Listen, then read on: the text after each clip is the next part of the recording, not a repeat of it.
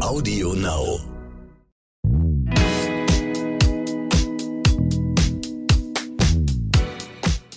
Hallo und herzlich willkommen zu So bin ich eben, euer Psychologie-Podcast für alle Normalgestörten mit der Psychotherapeutin, Psychologin und Best-Bestseller-Autorin Stefanie Stahl und Lukas Klaschinski. Kannst du bei mir bitte auch nochmal einen Titel ransetzen? Irgendwas, vielleicht so, wenigstens so, meinem Sidekick Lukas Klaschinski. Und dem, was willst du denn hören? Masterpsychologen und Was, Podcaster. was mich am, am ehesten ausmacht.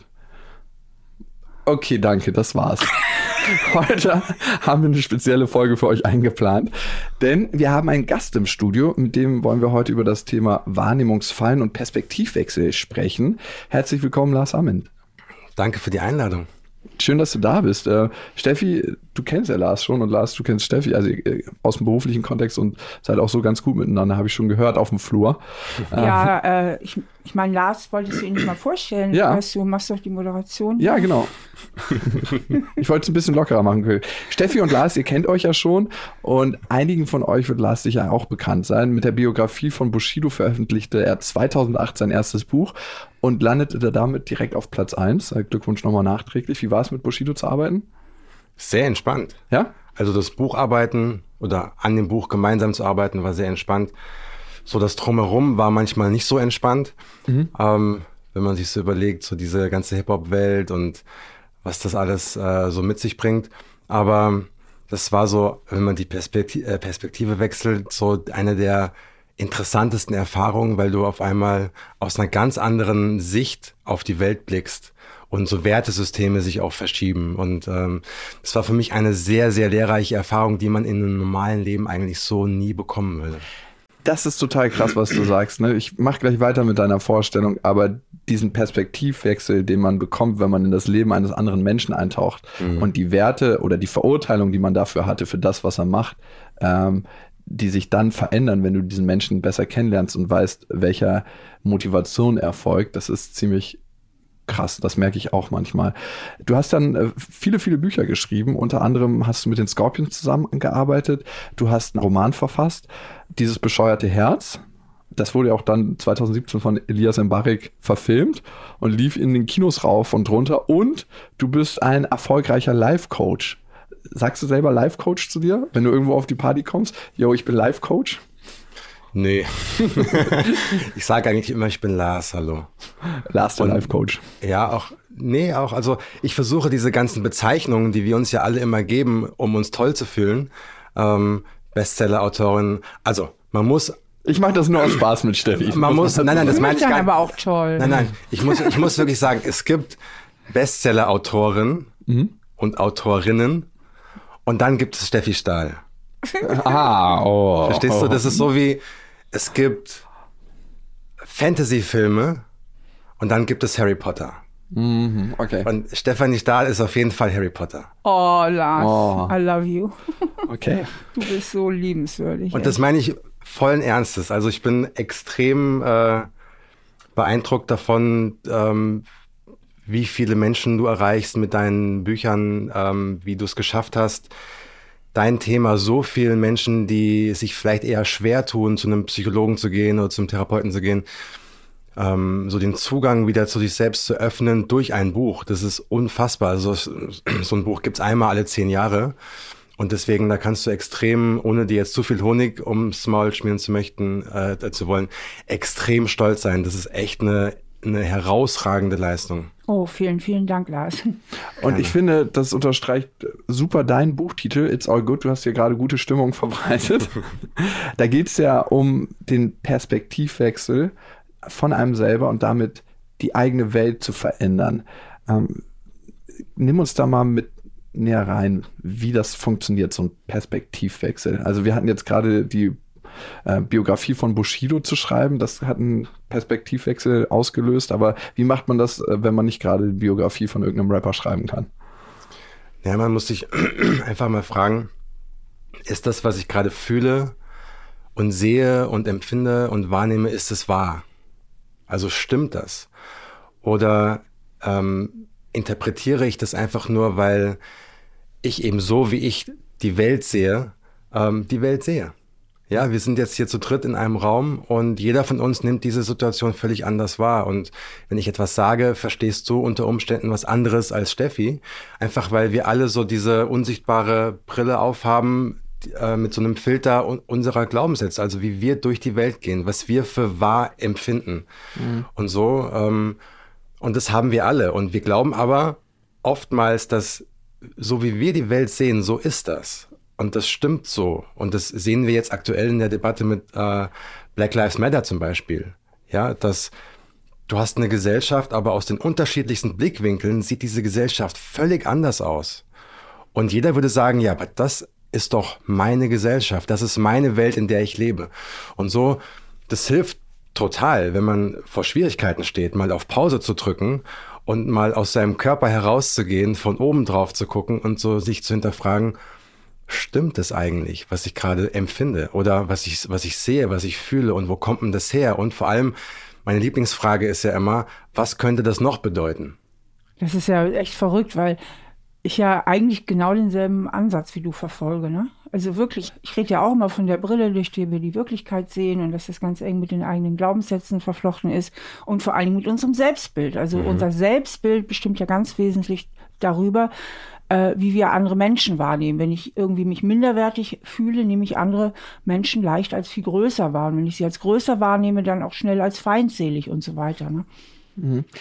Dazu passt ganz gut, du schreibst ja in uh, It's All Good, ähm, du kannst nicht kontrollieren, was du fühlst, aber wie du mit diesem Gefühl umgehst. Mhm. Was meinst du damit? Ja, ich meine damit, dass wir oft Entscheidungen treffen und wir glauben, wir entscheiden sie rational. Dabei entscheiden wir nach Gefühl und versuchen dann diesem Gefühl irgendwie eine Bedeutung zu geben. Oder wir versuchen diesem Gefühl äh, mit rationalen Erklärungen ähm, uns zu rechtfertigen dafür. Aber ich glaube, Steffi, das weißt du mit Sicherheit besser, neun von zehn Entscheidungen, die wir treffen, basieren auf unserem Gefühl. Mhm. Und oftmals trügt unser Gefühl aber, weil wir eben diese Glaubens, äh, diese Brille aufhaben mit unseren zum Teil fehlerhaften Glaubenssätzen. Aber, und wir glauben aber dann, dass dieses Gefühl richtig ist. Und deswegen sage ich, ähm, wenn du dir bewusst machst, dass das die Reihenfolge ist, du fühlst etwas, du denkst darüber nach, über dieses Gefühl und dann handelst du. Also fühlen, denken, handeln. Ähm, dann nicht sofort diesem Gefühl nachzugeben, sondern sich selbst zu hinterfragen, wo kommt es her, stimmt das? Und da ist ja halt das Problem für ganz viele Menschen, die sich fragen, was ist denn jetzt Bauchgefühl? Ne? Und damit ein richtiger und guter Berater. Mhm. Und was ist vielleicht so ein Gefühl, das eher aus so einer ungesunden Ecke meiner Persönlichkeit kommt?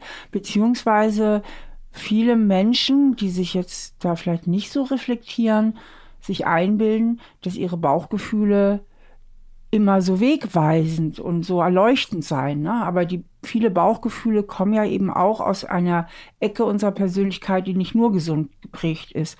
Währenddessen, wenn man sehr klar reflektiert ist, können Bauchgefühle wirklich wahnsinnig korrekt sein. Also dann sollte man wirklich auf sie hören.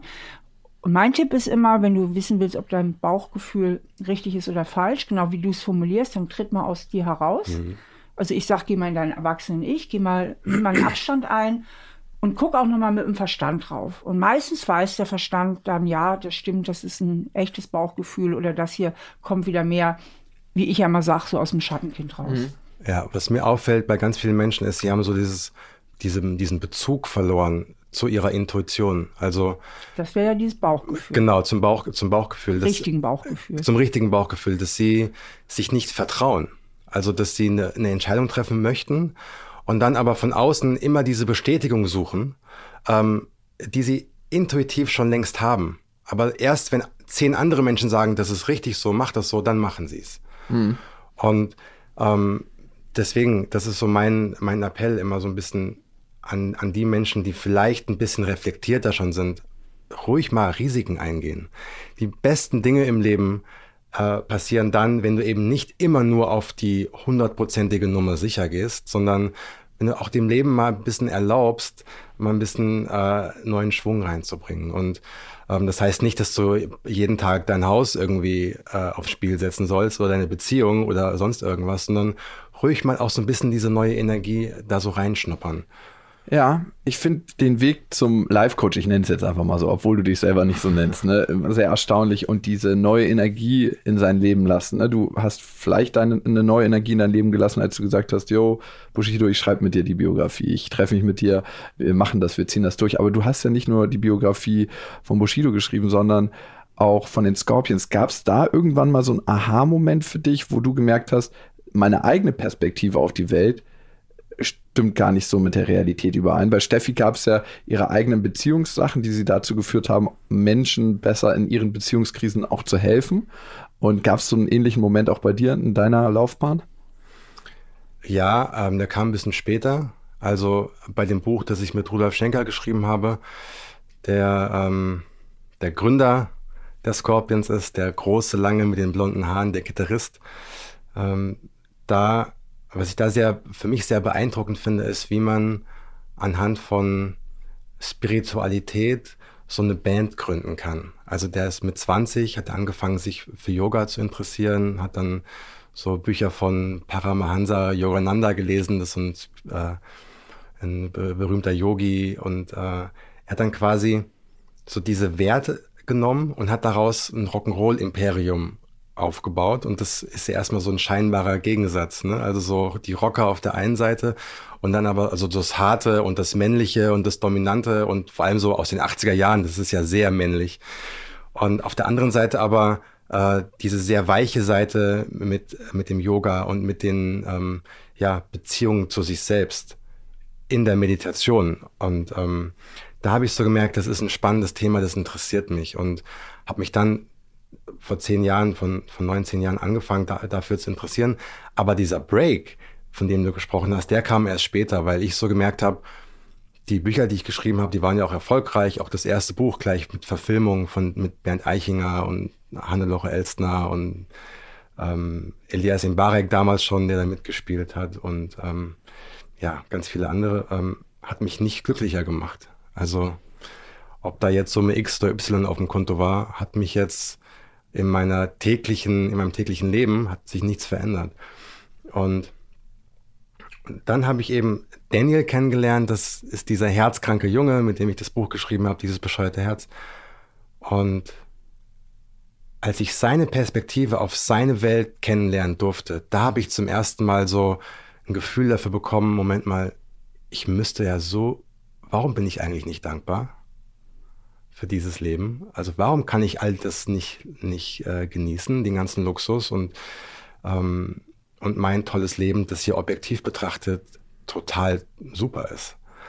Und dann musste bei mir eben so ein kleiner 15-jähriger herzkranker Junge kommen, der keine hohe Lebenserwartung hatte und der gesagt hat, also ich denke immer nur von Tag zu Tag, weil ich nicht weiß, ob ich morgen noch aufstehe. Das war so mein, mein Break, wo ich wirklich wie so ein, als ob hinter mir einer steht mit einem Baseballschläger und mir richtig eins überbrät und mir so die Augen öffnet. Moment mal, guck mal mit neuem, mit neuem Blick auf dein Leben. War das so ein elementarer, war das so ein elementares Erlebnis, dass du von da an Sachen, Dinge verändert hast? War das so ein täglicher Reminder oder wie kann ich mir das vorstellen? Also ich habe auf jeden Fall Dinge anders gemacht, die ich vorher so nicht gemacht hätte. Also immer, wenn ich keine Lust hatte, zum Sport zu gehen, oder wenn es draußen zu kalt war, um irgendwas zu organisieren, um eine Pizza zu holen, dann habe ich mich immer an Daniel erinnert, der in dem Augenblick sagen würde, oh super, ich würde alles dafür tun, das jetzt machen zu können.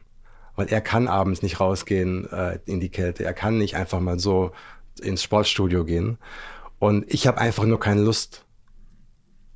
Das war so mein, mein Break, ihn immer so im Hintergedanken zu haben.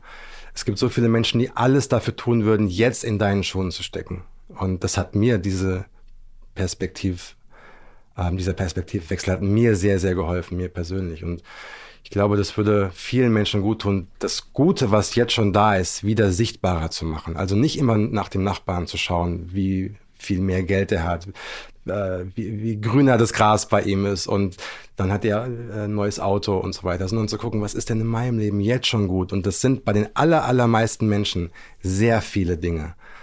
Aber, und das weiß Steffi ja auch sehr gut äh, als Psychologin, das Gehirn ist eben so programmiert, dass wir permanent die negativen Dinge äh, highlighten. Hm. Ja. Für mich war ein ziemlich erhellender Moment, als mir Steffi von einem Streit erzählt hat, den sie mit einer Freundin hatte. Und dieser eine Streit hat so ein bisschen die Stimmung zwischen euch beiden eingefärbt und du dir dann selber in Erinnerung gerufen hast, das ist ein kleines Kuchenstück aus einem riesengroßen positiven Kuchenstück oder Kuchen, den ich mit der Freundin habe. Und wir konzentrieren uns auf dieses kleine Kuchenstück. Das passiert in Streits ganz, ganz oft, dass wir uns auf dieses kleine Kuchenstück fokussieren. Und das färbt die ganze Beziehung mit diesem Menschen ein, anstatt diesen ganzen großen, diese Torte zu sehen. Ja, also ich finde diese Geschichte echt wunderbar und herzergreifend, die du eben erzählt hast. Und ich glaube, dass ganz, ganz, ganz viele Menschen, die uns zuhören, damit wirklich viel, viel anfangen können. Das ist eine richtig heilsame Geschichte. Und ich weiß aber auch, dass du mal sehr abenteuerlustig äh, dich mal in die Slums äh, begeben hast mhm. in Südamerika. Magst du davon auch ein bisschen erzählen? Ich finde das so spannend, ja, diese das, Geschichte. Das war im Prinzip, äh, ist kurz vorher passiert, dass ich saß zu Hause in meiner Wohnung in Kreuzberg, äh, habe so auf den Spreekanal geschaut und habe so das Leben eines Schriftstellers geführt, so wie man sich das vorstellt. Ja, ich, äh, ich sitze da an meinem Schreibtisch und unter mir der Fluss und äh, ich muss irgendwie äh, diese Wohnung nicht verlassen, weil ich dort in meinem Zimmer sitze und so meine eigenen Gedanken äh, formuliere. Wobei, oder wenn ich gerade einwerfen darf, du auch sehr introvertiert bist. Ich bin also sehr introvertiert. Du, du kannst stimmt. auch, was ich auch bewundere als Extrovertierte, wir können es ja nicht so gut, auch ewig lang allein sein. Ne? Ich liebe das sogar. Wahnsinn. Ich sage sag immer zu den Menschen, äh, wenn sie sagen, ja, was kann ich denn, oder wie kommst du denn mit deiner Einsamkeit klar? Und dann sage ich, selbstgewählte Einsamkeit ist das Schönste, was du dir vorstellen kannst. Ist auch keine Einsamkeit, ne? Für dich. Für mich, genau. Ja unfreiwillige Einsamkeit ist das Schlimmste. Ja. Also es ist fast ja. schon Folter. Ja. Deswegen muss man da klar äh, unterscheiden. Ne? Ja. Und aber bei mir ist es so, ich liebe es, mit meinen eigenen Gedanken ähm, in Kommunikation zu treten. Ich brauche dann nicht viel Menschen um mich herum. Und äh, deswegen, das ist jetzt für mich auch keine Qual, da in diesem Zimmer in meiner Wohnung zu sitzen. Aber manchmal äh, braucht man dann eben doch Menschen und wir sind ja alle soziale Wesen, auch die Intros. Aber du saßt am Spreekanal und was ich, passiert dir dann? Ja, genau. Und ich habe dann so über mein Leben nachgedacht und ich war echt in so einer Depression drin. Also so, es war alles gut. So das Geld auf dem Konto wird immer mehr und ich kann meinen Traum leben. Ich, ich muss mich vor keinem Menschen rechtfertigen. Ich muss nicht zu einem, zu einem Chef gehen der mir irgendwelche Aufgaben erteilt, sondern ich habe wirklich mein Leben voll unter Kontrolle. Ich lebe es zu meinen Bedingungen und konnte aber das alles nicht so wertschätzen, was man dann schon auch so eine depressive Phase nennen könnte. Und habe dann was gemacht, weil ich musste irgendwie diese, äh, diese Verbindung zu meinem Brainfucker, so wie ich ihn nenne, ne, die Stimme im Kopf, die, die uns einredet, was wir alles nicht so sind und nicht können. Ich musste da die irgendwie trennen und habe dann so für mich gemerkt, ich muss wieder das Leben spüren. Und bin da ähm, nach Rio gegangen in die Favelas und war dann tatsächlich ein bisschen lebensmüde. Also tatsächlich auch müde vom Leben. Und habe dann da äh, auch Dinge gesehen und gemacht, die ich heute auf keinen Fall nachmachen würde, wieder aus der heutigen Perspektive. Also ich bin da rein, habe da auch gewohnt im Sommer und habe da gesehen, wie Menschen erschossen wurden, die Bandenkriege, die dort seit Jahren herrschen. Man muss vielleicht sagen, sonst fragen sich jetzt die Zuhörer, wie wie kommst du in die Favelas? Also du hast ja mir hat jemand, genau, Einladung gehabt. Genau, mir ne? hat jemand auf Facebook geschrieben, äh, der ein Buch von mir gelesen hatte, das ins Portugiesische übersetzt wurde und er hat es eben in Brasilien gefunden und hat so gesagt, ey, ich, äh, ich habe das hier gesehen und ich komme auch aus Deutschland, wohne seit zehn Jahren hier in, in Rio de Janeiro und ähm, das, das, hat mich gerade so an meine Kindheit erinnert, das Buch der Scorpions. Ähm, wie geht's dir denn? Wie, äh, ich wollte mal einen Gruß da lassen. Und dann habe ich halt so gesagt, ja, wie es mir geht, gut, es ist grau und äh, es regnet und es ist kalt.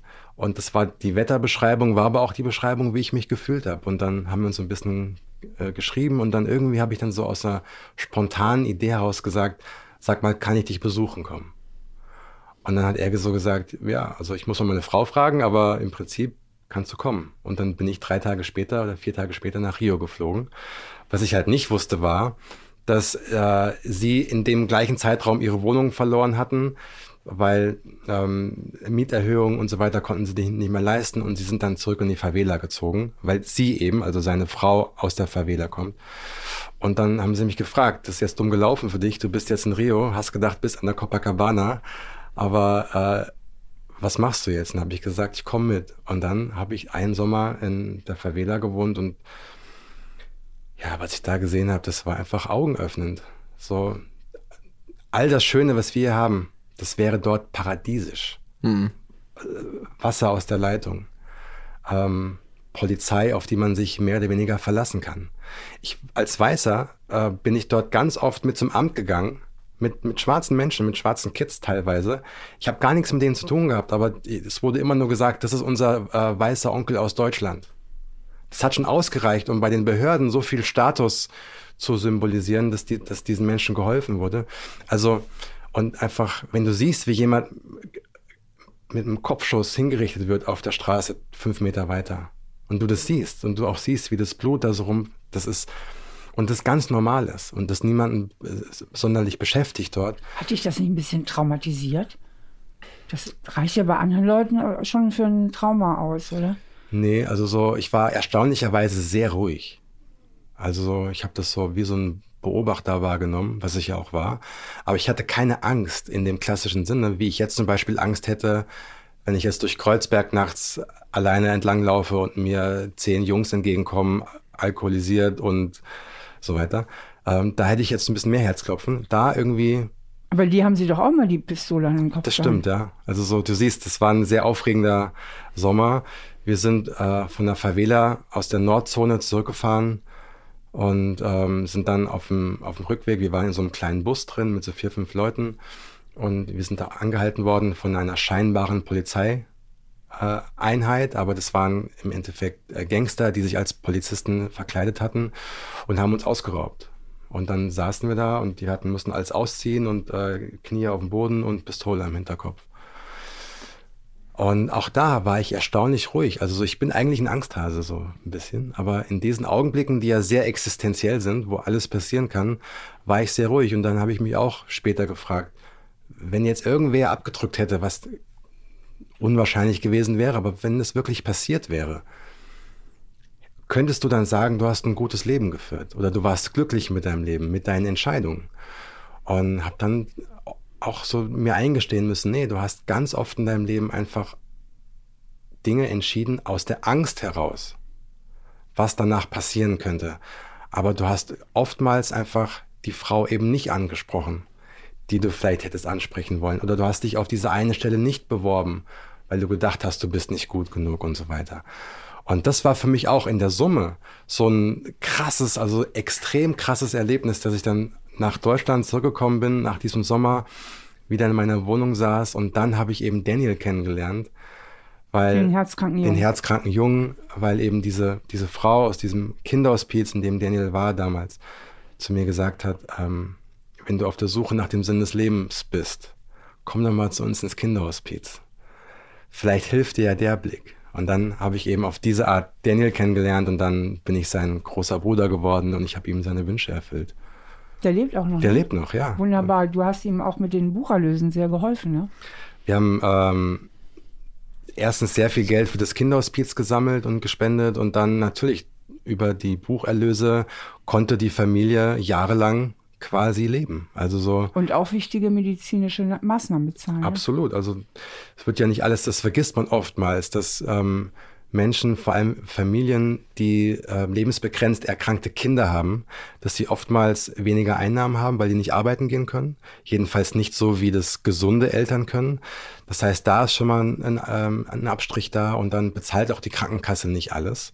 Das heißt, äh, wenn man die bestmögliche Versorgung für seine Kinder haben möchte, die es ja so nötig haben, dann kommt dann oft die Krankenkasse und sagt, ja, aber da machen wir einen Strich drunter. Und deswegen ähm, ja, war das für mich, für ihn schön zu sehen, dass er noch ein, ein gutes Leben hat und schöne Erlebnisse bekommt, aber eben auch für die Mutter mit Entlastung, sei es jetzt ähm, finanziell, aber eben auch, dass jemand mal da ist und zuhört. Mhm. Dazu muss ich auch noch was sagen. Ich bin ja Botschafterin bei der Nestwärme und die Nestwärme mhm. ist ein Verein, die mhm. genau diese Familien unterstützt, ja. die eben todkranke Kinder haben und ähm, zum Beispiel Nestwärme in Trier, die haben wirklich viel Pflegepersonal, was ungewöhnlich ist. Die meisten haben ja zu wenig. Und die Krankenkasse hat gesagt, wir bezahlen die ambulante Pflege nicht mehr. Mhm. Genau. Das muss man sich mal vorstellen. Und das, das muss man immer wieder sagen. Das ist so krass. In Deutschland. Hey. Ja, das muss man immer wieder sagen, dass Kinderhospize oftmals sich fast ausschließlich durch Spenden finanzieren. Hm. Also ähm, ich kann immer nur sagen, wenn jemand helfen möchte oder wenn jemand ein paar Euro zu viel hat, Kinderhospize, die finden oftmals in, der, in dem Bewusstsein der Menschen nicht so statt. Aber ähm, da ist jeder Euro gut ange, angelegt. Der elementarste Satz, den ich glaube ich mit jemandem hatte, der selber ein Kinderhospiz geführt hat, war, dass die Eltern immer diejenigen sind, die sehr viel Angst vor dem Tod haben ihrer Kinder. Aber die Kinder sind so nah dran hm. an dem, woher sie kommen, dass sie gar nicht so eine Angst haben, dahin zurückzugehen. Das ist so wie wenn wir Angst vor dem Tod haben. Ich selber persönlich habe ziemlich viel Angst vor dem Tod. Ähm, sich bewusst zu machen, was war denn, bevor du geboren wurdest? Wie hast du dich da gefühlt? Wie schmerzhaft war das? Wie traumatisch war das für dich? Ähm, Daniel zum Beispiel, um, ähm, ich habe ihn damals gefragt, weil ich, ich war ja ein Jahr mit ihm zusammen, äh, in seinem alten Kinderzimmer übernachtet und bin mit ihm zur Schule und ins, und, in, und ins Hospiz, weil damals die, die Doktoren gesagt haben, er hat keine hohe Lebenserwartung mehr. Und dann war meine Idee, okay, ich kann dich nicht gesund machen, aber ich kann dieses Jahr oder diese Monate, die du noch hast, mit ganz viel Leben füllen, mit ganz viel Abenteuer und äh, äh, Wärme und Erlebnissen. Und, und dann hat er wirklich mit ihm gewohnt, auch in diesem Kinderzimmer. Und das war ja auch eine Familie, die jetzt äh, nicht aus besonderen Verhältnissen kam. Also ich finde, neben Lars kommt man sich immer wie ein schlechter Mensch vor, oder? Irgendwie nein, nein, schon, ne? Nein, nein. Also wirklich. Nein. Also ich finde das so großartig, ja. Mhm.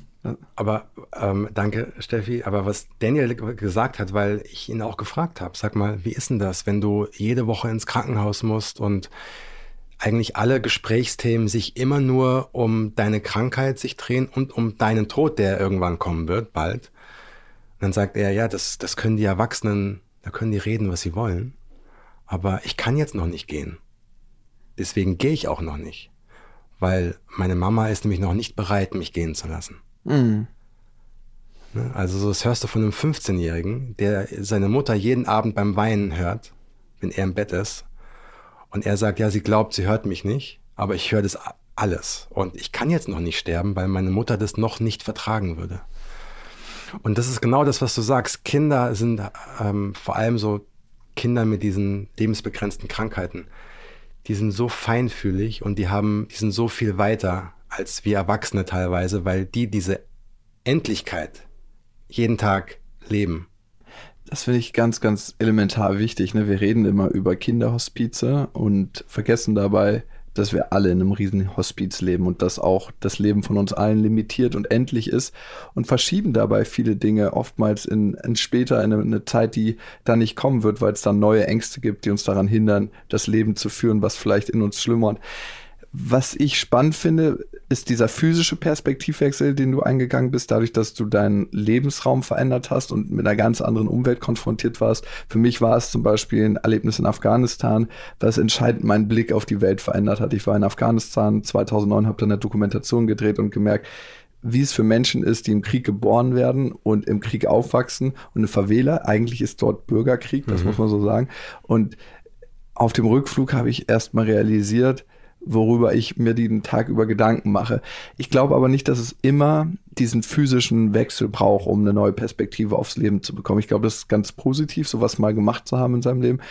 Gibt es Dinge, die du als Anleitung hast, wenn jemand sagt, ich kann meinen physischen Platz nicht verlassen, ich möchte hier bleiben, ich bin in der Familie, ich habe Kinder und ich möchte auch gerne diese Zeit mit meinen Kindern verbringen, wie er die Perspektive auf sein Leben verändern kann. Also noch ein paar schöne Tipps aus deinem Buch sozusagen. Darüber haben wir jetzt noch gar nicht so viel geredet.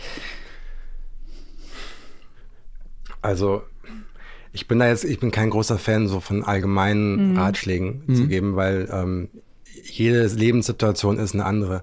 Was ich immer nur sagen kann, ist, schreib einfach mal alles auf, was gut ist in deinem Leben und was du vielleicht sogar als selbstverständlich erachtest. Ja dass deine Kinder gesund sind, dass dein Mann äh, jeden Abend nach Hause kommt, dass ihr jeden Abend gemeinsam Abendessen könnt. Dass ihr eine Krankenversicherung habt. Dass ihr eine Kranken, also so das, was wir oft übersehen, dass ihr eine schöne Wohnung habt, dass ihr zweimal im Jahr in Urlaub könnt. Okay, jetzt mit Corona nicht, aber zweimal im Jahr im Baggersee. Zweimal im Jahr. Nee, auch, auch Corona. Balkonien, ja. ja, ist auch schön.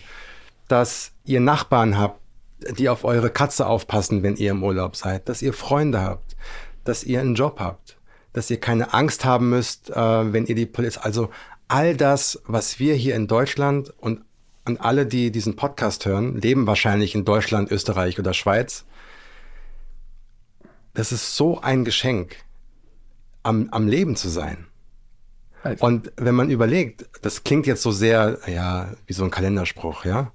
Ist es auch, aber schon meine Oma hat immer gesagt, Kalendersprüche sind eigenartig und wir und so gähn und langweilig, aber sie sind am Ende des Tages trotzdem wahr. und ähm, wenn man sich mal klar macht, die Wahrscheinlichkeit, geboren zu werden als Mensch, hm. liegt bei 1 zu 400 Trilliarden. Das sind 1000 Billionen. Ja. Das heißt, es ist wahrscheinlicher, sechsmal nacheinander im Lotto zu gewinnen, mit allen Zusatzzahlen, als als Mensch geboren zu werden. Das ist ja krass. Das hat Perspektive habe ich ja noch nie. Äh das hat mal so ein sehr schlauer ähm, äh, Astrophysiker aus Harvard nachgerechnet.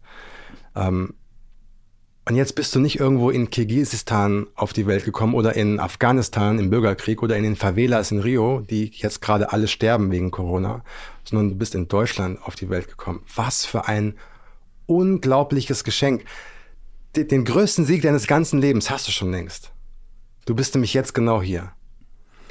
Und wir glauben aber oft in unserem scheinbaren Leid, damit möchte ich das nicht mindern. Ne? Wenn du zu Hause sitzt und du hast ein Problem, du bist gerade gefeuert worden oder du hast Liebeskummer oder das, das darfst du auch alles haben. Aber dennoch in diesem Leid das unglaubliche Geschenk des Lebens nicht zu vergessen.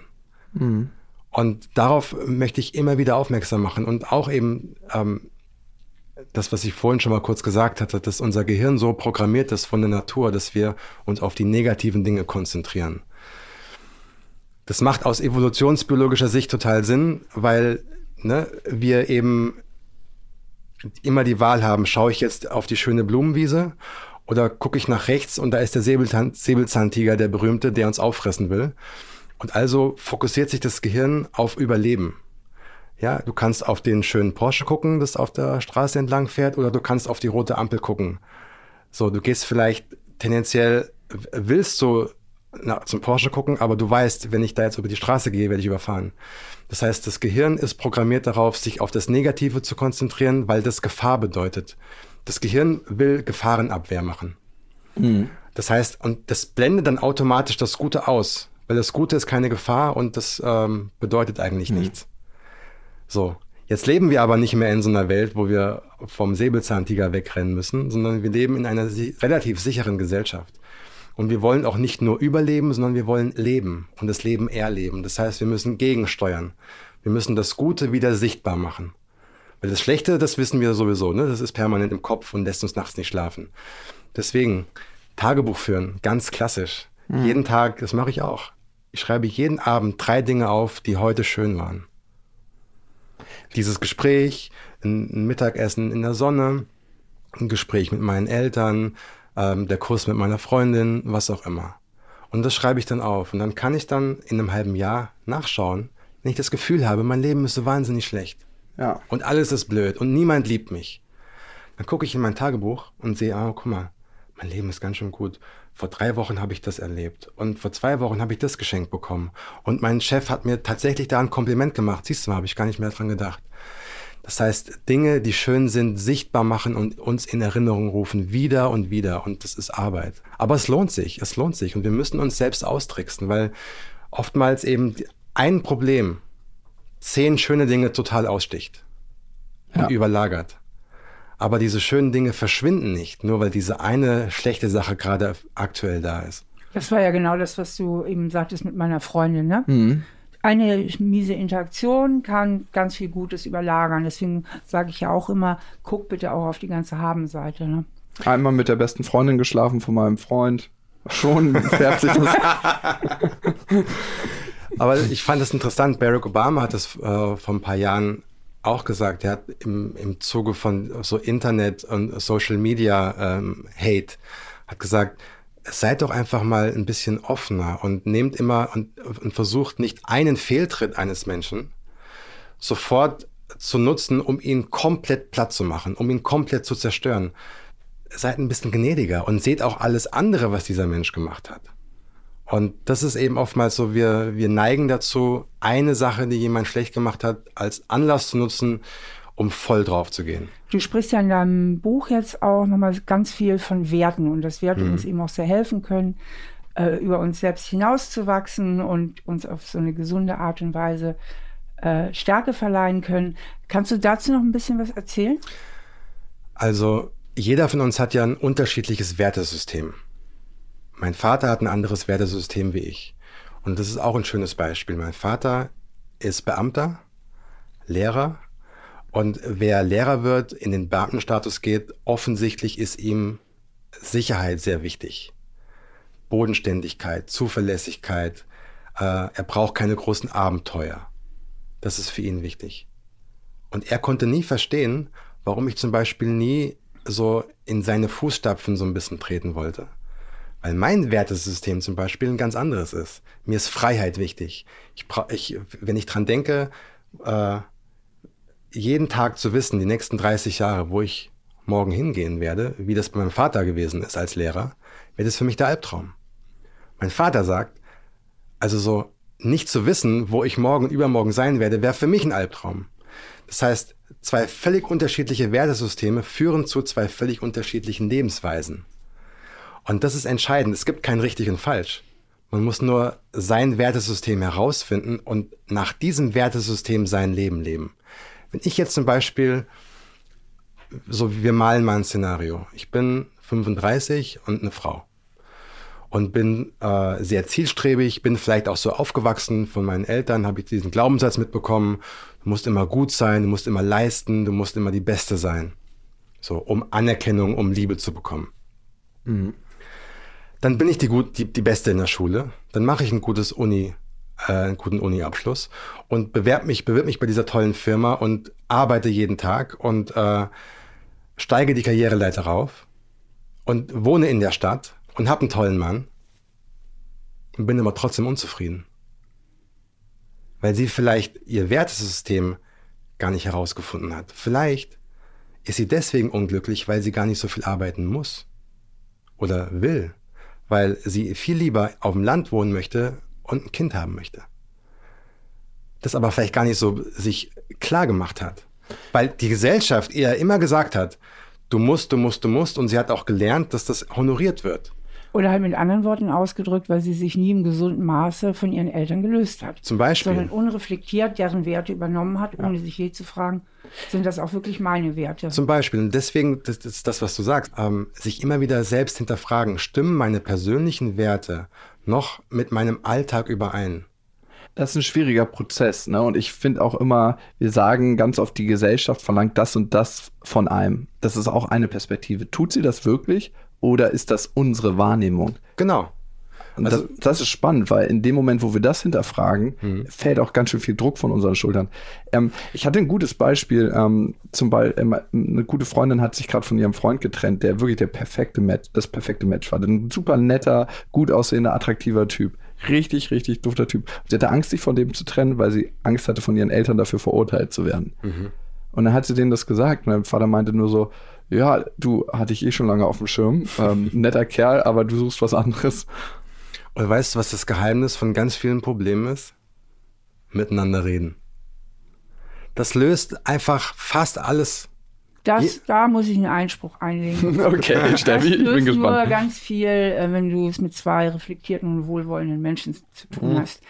Ansonsten, wenn du es mit jemandem zu tun hast, der sehr starke Wahrnehmungsverzerrung hat, ähm, dann wird es sehr, sehr schwer sein, mit dem auf einen Nenner zu kommen. Ja, die Frage ist natürlich, ähm, wie viel Macht man so einem Menschen dann geben möchte. Aber also, da ist das Miteinander reden halt nicht die Lösung, sondern eher Abgrenzung und in Klar, also das ist logisch, wenn du, das ist ja so eine toxische Beziehung, wenn du, wenn dein Vater eigentlich gar nicht Wert darauf, oder deine Mutter oder deine Freundin oder dein Mann, wenn ihm deine Meinung eigentlich gar nicht interessiert, sondern ne, er seine Meinung hat und er möchte, dass du diese Meinung auch vertrittst und er auch nicht verstehen möchte, warum du anders Oder denkst. auch nicht verstehen kann, weil er sehr unreflektiert ist und sehr stark verzerrte Wahrnehmung hat. Genau, dann klar, dann muss man sich abgrenzen. Aber ich meinte natürlich, wenn Menschen offen sind und eine gewisse Form von Empathie haben. Das, ja. ist, das ist klar. Also ich finde, beide Sachen sind richtig und zu seiner Zeit richtig. Also ich finde es immer wichtig, den Menschen die Chance der Selbstreflexion zu geben.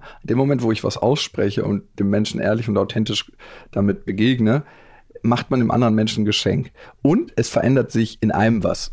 Nämlich, was, ja. die, die, das, ich habe es gesagt und habe es ausgesprochen. Und ich glaube, es gibt nicht eine Interaktion, die nicht in irgendeiner Form Spuren beim anderen hinterlässt. Also sagen wir mal so, zumindest hat man alles in seiner Macht Stehende getan. Mhm. Also man hat die Verantwortung übernommen. Was der andere damit macht, liegt ja nicht mehr in der eigenen Verantwortung. Ja. Also ich finde, du kannst trotzdem, ähm, ich habe gerade nur so ein bisschen drüber nachgedacht, wenn du mit einem Menschen zusammen bist oder in ein Gespräch gehst mit einem Menschen, der unreflektiert ist, so, solange du nichts wertest, also solange du deine eigene Meinung nicht über die Meinung des anderen stellst, kannst du auch mit so einem Menschen reden. Du kannst sagen, zum, die schwierigste Diskussion ist dann mit den Eltern. Ja? Mhm. Ähm, du kannst sagen, ich liebe dich, weil du meine Mutter bist.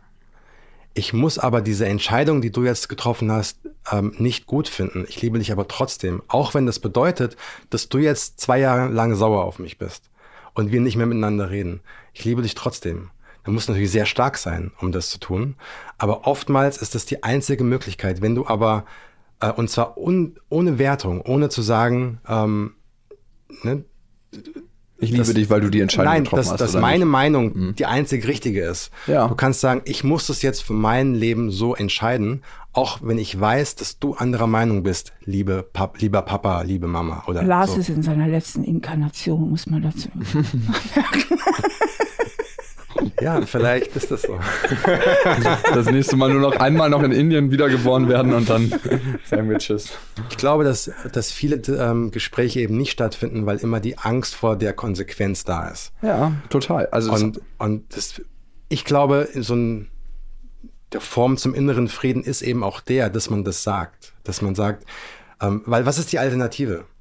Du, nur weil dein Gesprächspartner unreflektiert ist und nicht so sehr auf dich eingeht, wie du es gerne hättest, wenn du nichts daran änderst, bedeutet es, dass diese Situation für immer so bleibt.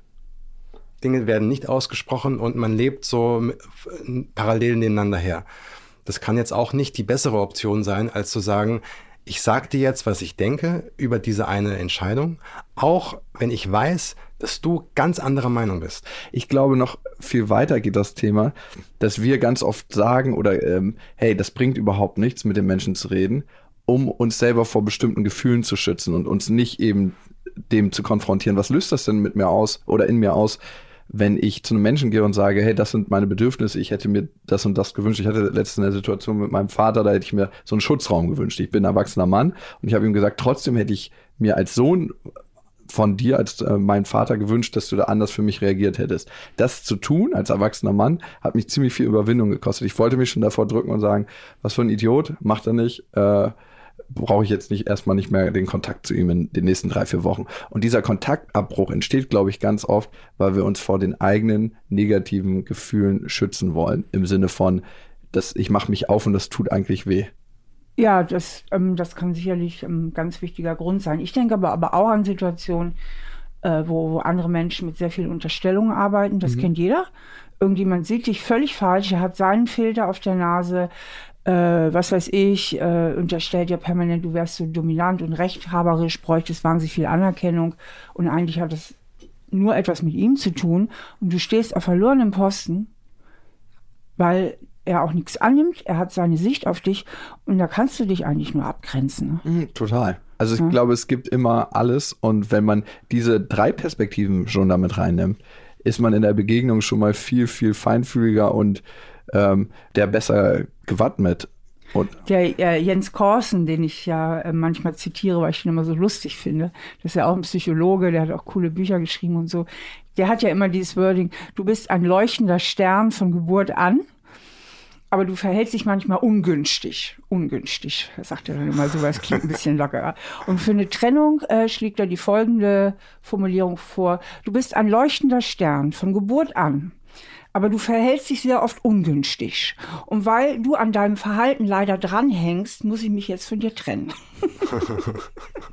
oh Gott, oh Gott. Ja, schön formuliert. Man trennt sich vielleicht eher von dem Verhalten von Menschen als von dem Menschen an sich. Das finde ich übrigens auch überhaupt nicht schlimm. Also so, ich finde, sich von Menschen zu lösen und zu trennen, das ist gar kein Verlust oftmals, sondern manchmal sogar ein Riesengewinn. Äh, so, wenn Menschen sagen, ja, ich habe jetzt mich getrennt von jemandem und die letzten drei Jahre, die waren irgendwie für die Katz, sage ich, also erstens stimmt es nicht, äh, die waren nicht umsonst. Ähm, und sei doch froh, diese Erfahrung gemacht zu haben und sei doch froh, dass du jetzt endlich aufgewacht bist vielleicht und diese Entscheidung getroffen hast. Aber das ist doch, gehört doch alles zum Leben dazu. Das Leben ist eine permanente Anreihung von Fehlern, die wir jeden Tag machen. Und, und Veränderung. Und Veränderung. Ja. So, es gehört auch dazu. Es ist viel schlimmer, aus Angst eben äh, verletzt zu werden, nie irgendwas zu unternehmen. Nie dieses Risiko einzugehen, sich neu zu verlieben oder zu jemandem Ja zu sagen.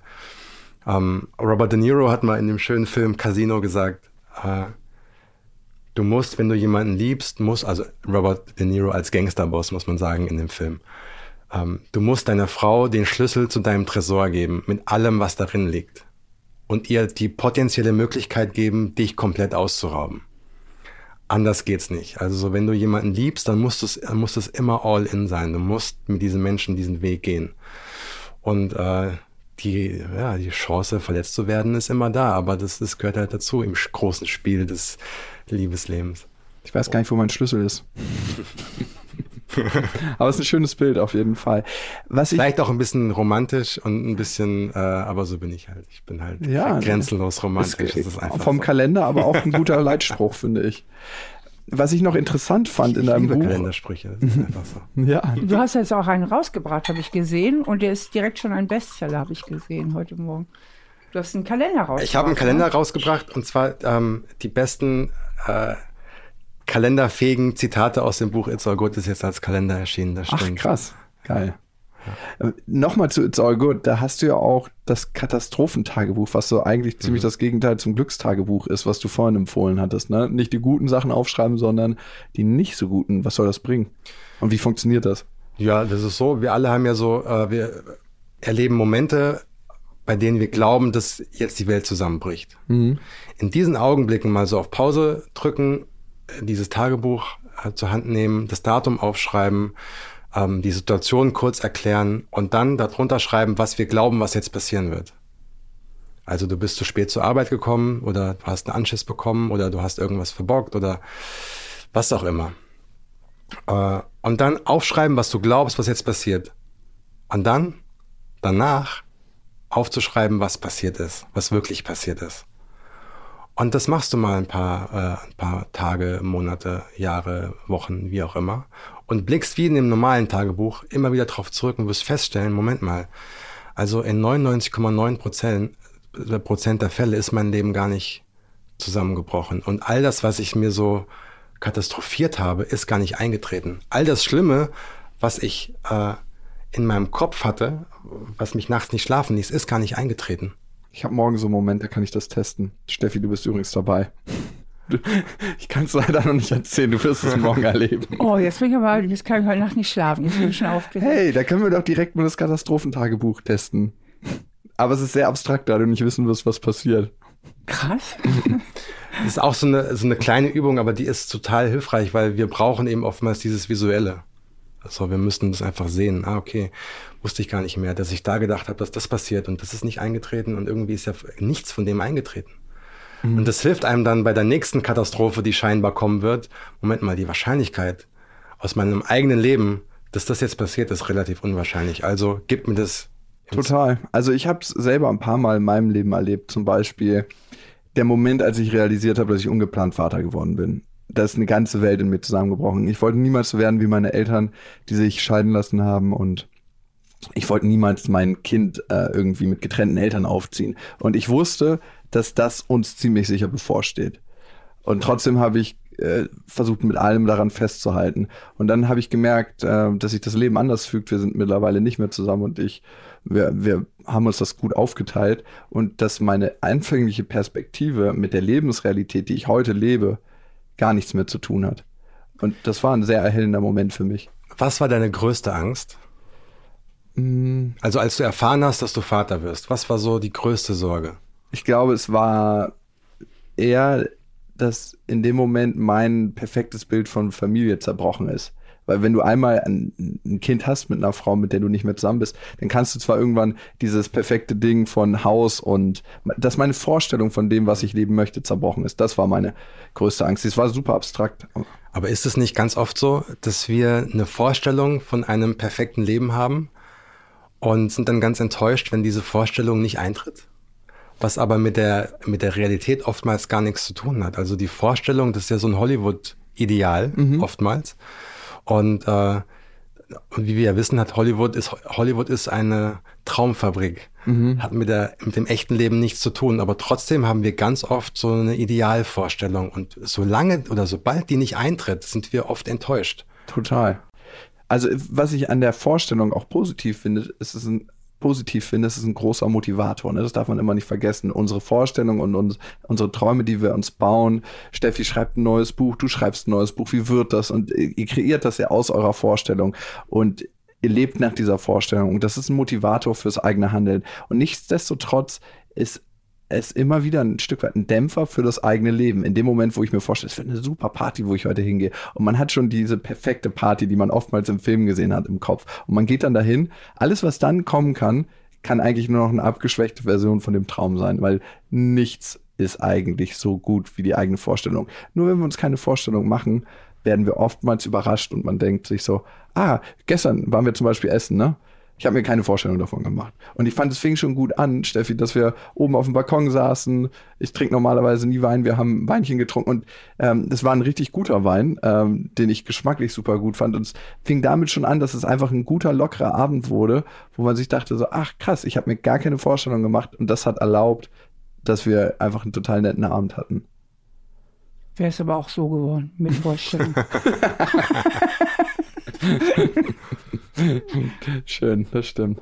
Lars, äh, für mich war das sehr erhellend, weil ich durch deine Perspektive aufs Leben nochmal eine neue Perspektive auf mein eigenes Leben werfen konnte. Und ich merke, dass wir auch ein paar Parallelen haben in unserer Biografie, die für uns so Life-Changer waren, wenn man das so möchte. Also ich fand spannend, dass du hier warst.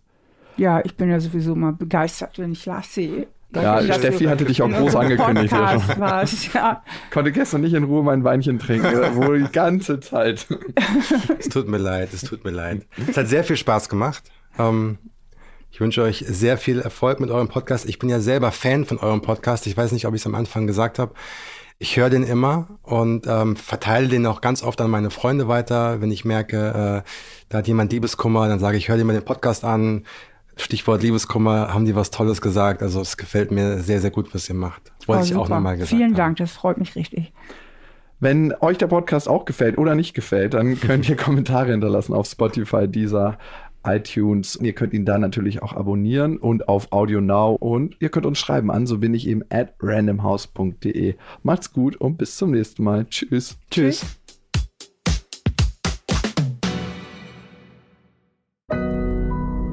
Audio Now.